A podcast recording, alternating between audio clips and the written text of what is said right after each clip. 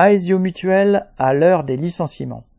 En janvier 2023, Aesio Mutuel annonçait un plan de redressement de ses comptes pour 2025, en clair, la réduction du personnel et des frais fixes liés au nombre de sites ainsi que la volonté de se tourner vers d'autres activités telles que l'épargne ou l'assurance vie.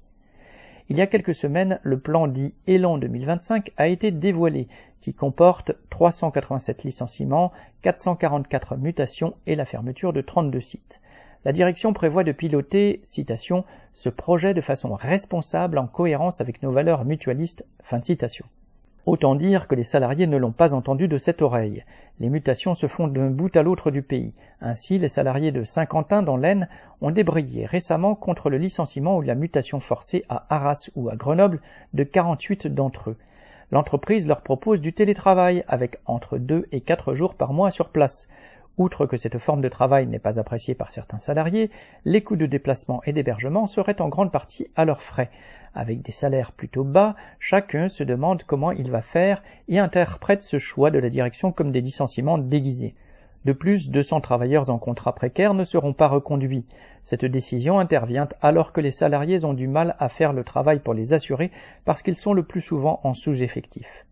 Parallèlement, la fédération regroupant la majorité des mutuelles françaises de complémentaires santé et de prévoyance a annoncé en février un plan de licenciement de 84 personnes, soit un peu plus d'un quart du personnel.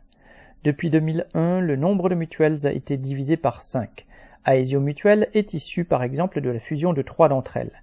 Ces organismes sont en train de se transformer en mastodontes pour faire face à la concurrence des assurances qui étendent leurs activités de complémentaires santé.